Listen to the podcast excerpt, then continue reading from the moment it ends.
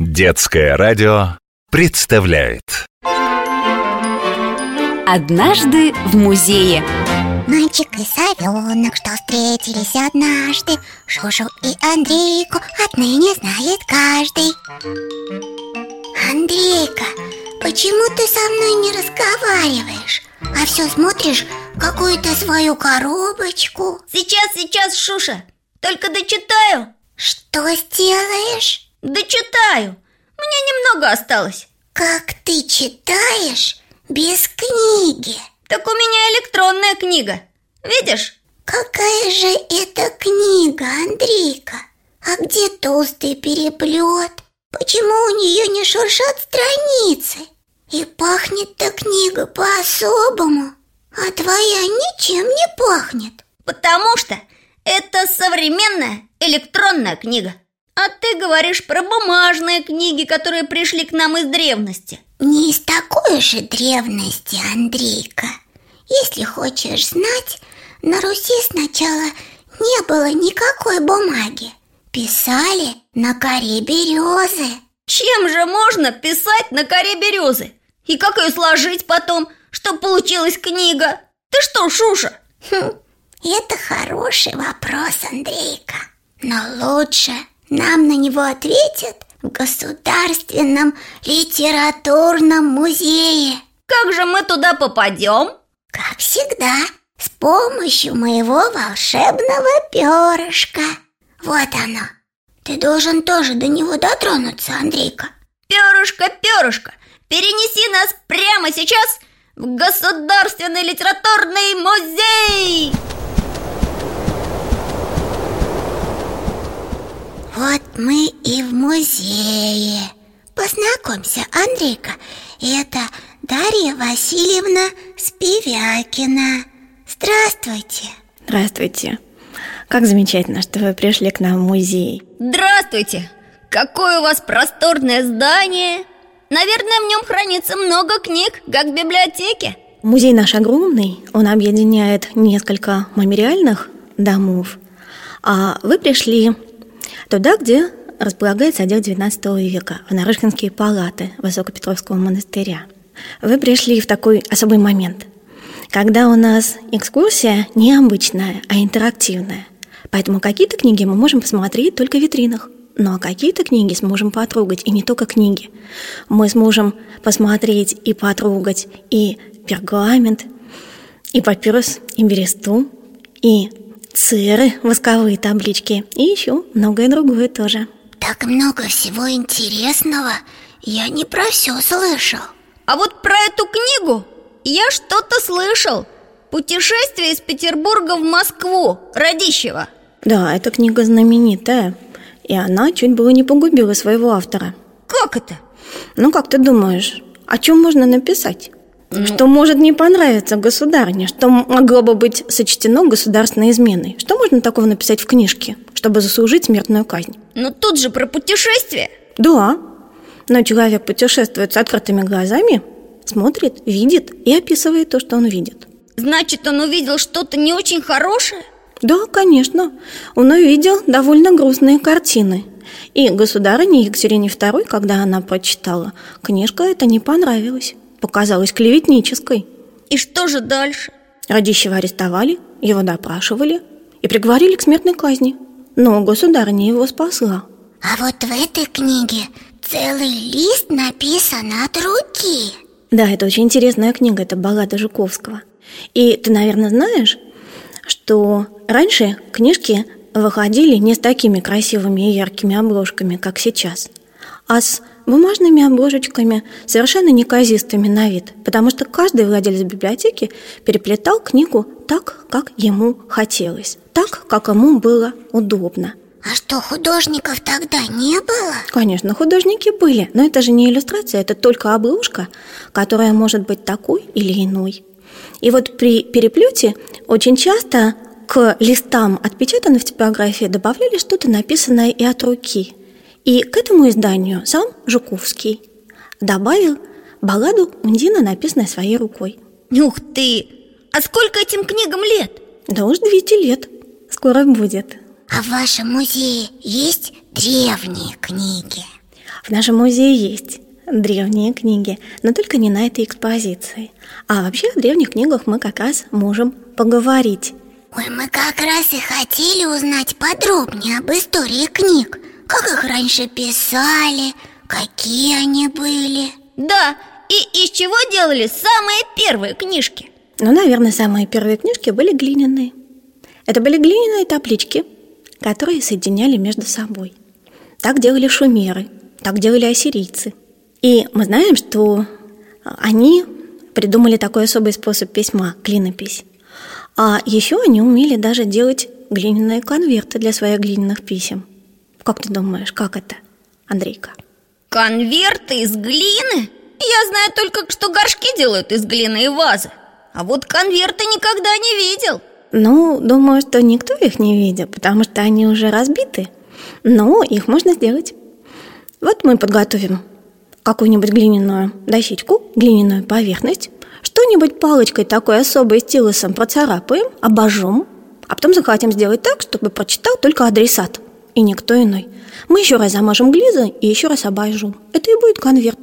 Первый слой этот можно разбить, не повредив основного текста. Вот такое письмо в конверте. Такой хитрый способ, как шифровка почти. Да, ну, это хорошо для писем, это хорошо для небольших текстов, но для книг это уже очень неудобно. И Давайте посмотрим, что у нас здесь есть еще. Что это за свиток, как вы думаете? Из чего он? Что это за материал для письма?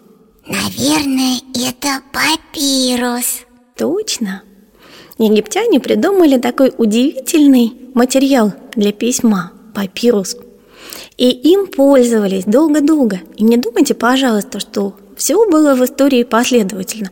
Сначала глиняные таблички, потом папирус, потом пергамент и так далее, и так далее. Нет, было время, когда все существовало одновременно. Постепенно, постепенно одно вытеснялось другим. А можно мне потрогать лист папируса? Да, конечно, потрогай. Что ты чувствуешь? Он шершавый? Ой, он довольно-таки шершавый и на ощупь такой неровный. А удобно ли писать? На таком материале, как ты думаешь? Мне кажется, что неудобно Поверхность-то неровная Действительно неудобно И египтяне совсем по-другому делали папирус Этот секрет утерян И мы можем только приблизительно воспроизвести этот процесс Получить результат, соответственно, не очень качественный Так вот, папирус, конечно, удивительный материал Вот этот тростник, папирус, который когда-то в огромном-огромном количестве на берегах Нила рос, он египтянами использовался для многих целей. Из него делали лодки, из него делали плоты, циновки, его даже употребляли в пищу. Но самое важное, что на папирусе научились писать. И процесс изготовления папируса был довольно сложным. Вот этот тростник, который похож на нашу осоку немножко, который высотой может быть 4, даже 5 метров, который в диаметре такой же большой, как человеческая рука – он срезался, разрезался на пластиночки, причем те, которые к центру шли полосочки, они считались качественней. Ну, а затем человек на специальной такой рамочке эти полосочки соединял друг с другом вплотную. Это был первый слой. Затем на этот слой перпендикулярно волокнам клался еще один слой. И деревянная рамка, в которой все это происходило, замыкалась. Она как будто поклалась под гнет. Для чего? Как вы думаете? Может быть для того, чтобы лист стал тонким и ровным Да, конечно Но тростник же живой, в нем были соки И вот эти соки под гнетом, они выходили И склеивали все Как клей? Да, практически а потом еще на высушенную поверхность добавлялся мучной клей, немножко разведенной водой, для того, чтобы чернила лучше держались на папирусе. Папирус – удивительный материал для письма, универсальный. Его использовали и греки, и римляне, и египтяне, но в большинстве дошли до нас папирусы, написанные на египетском языке. И надо сказать, что писец в Египте это был человек очень уважаемый, к которому обращались очень часто, который очень высоко на социальной лестнице стоял. А писец это разве человек? Да, писец это человек, который знал иероглифы, который мог написать. И От египетских песцов, кстати, у нас осталось выражение «красная строка».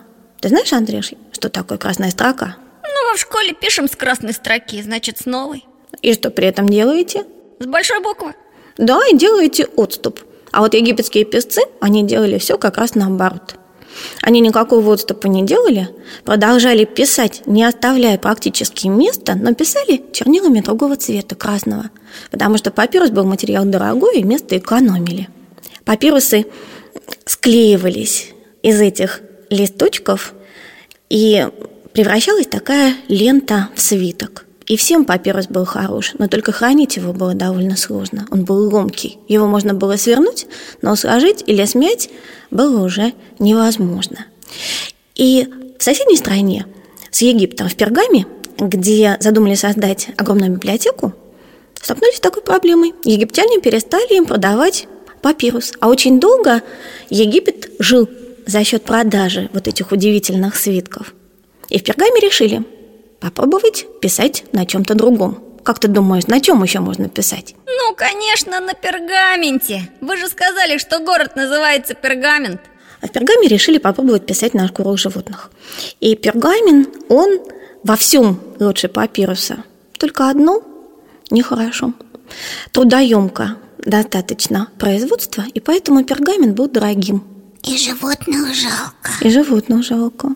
Дарья Васильевна, а если пергамент был таким дорогим, то что-то подешевле же могли придумать? Да, конечно. Ну, можно писать на бересте, можно писать на восковых табличках. Но опять же, книги не напишешь. Для того, чтобы создать книгу, нужен какой-то другой универсальный материал. Какой? Бумага. Вот, Андрейка, как делали книги в старину. И только потом появились бумажные книги, которые так любят читать совсем маленькие дети, ну и ребята постарше. Однажды в музее. Все мы любим разные книги. А все-таки, Дарья Васильевна, когда же появились первые бумажные книги? А, это смотря где появились. Если в Китае, то это во втором веке уже.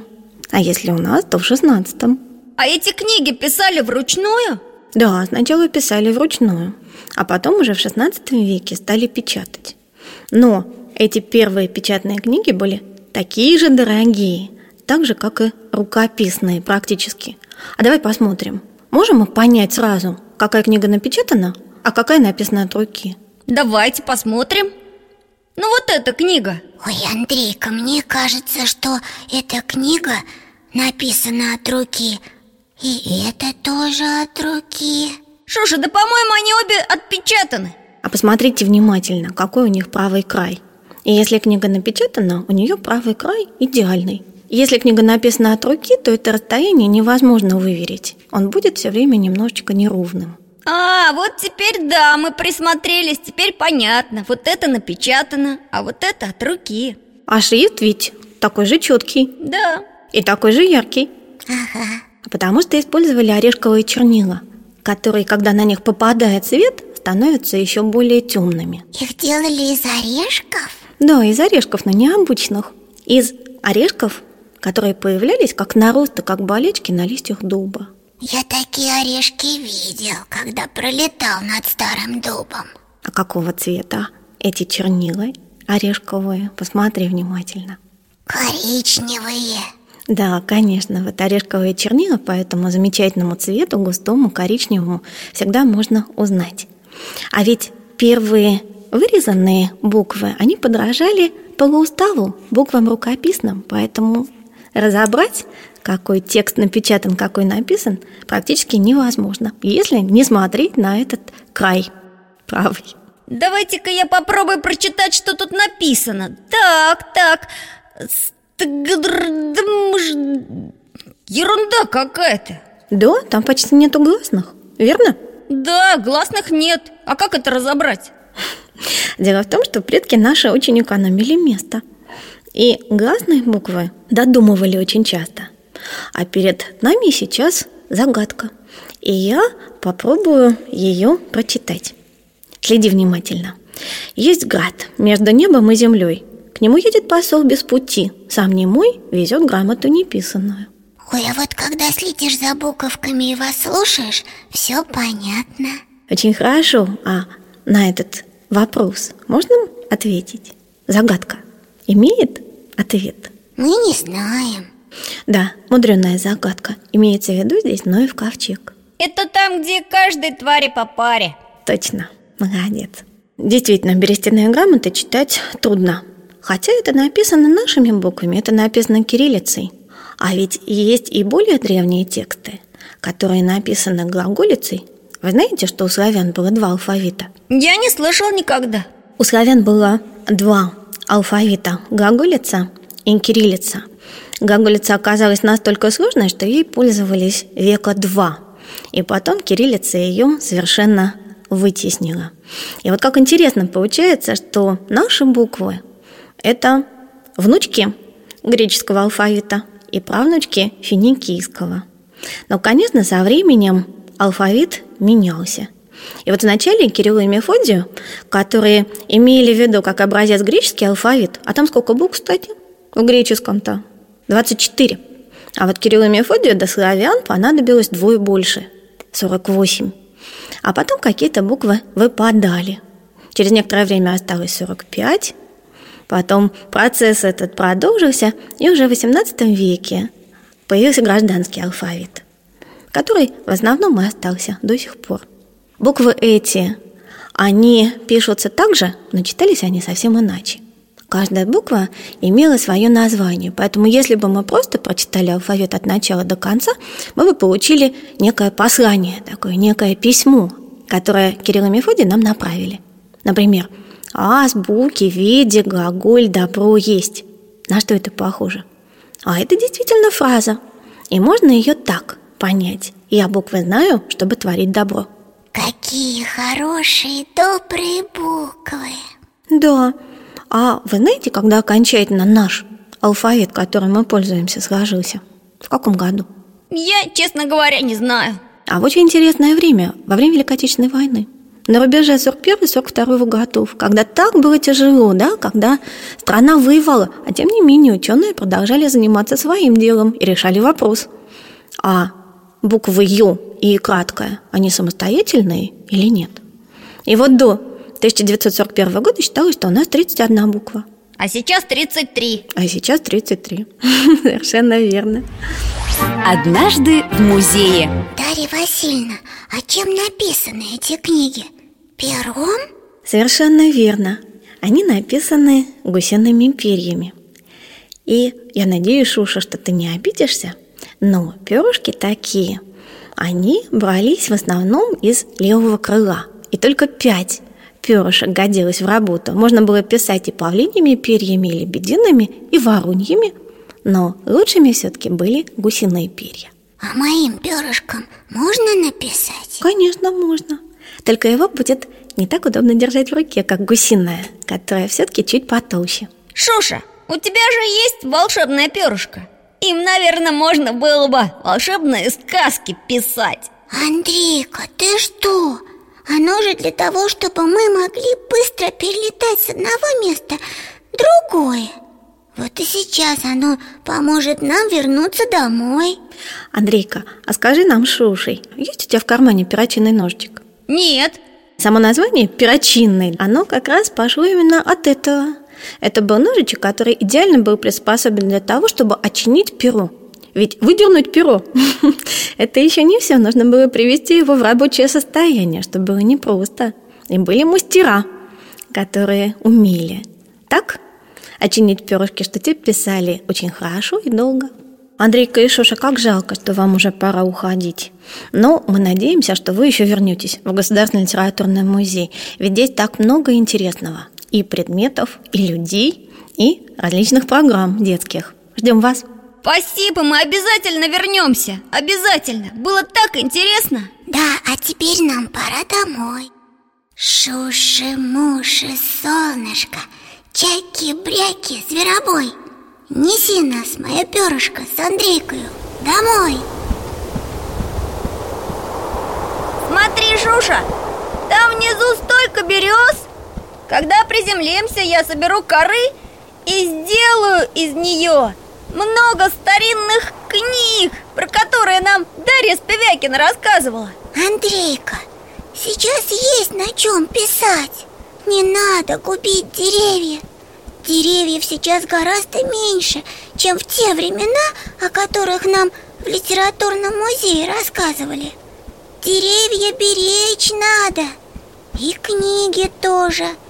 Их ведь из деревьев делают. Да, Шуша, а ведь я теперь не думаю про бумажные книжки Что они неудобные, старомодные. Их таким трудом создавали. И правильно, Андрейка Только из коробочки своей Дочитай то, что начал Это не коробочка, Шуша Это электронная книга Сейчас прилетим, и я тебе почитаю вслух Хочешь? Хочу! Однажды в музее.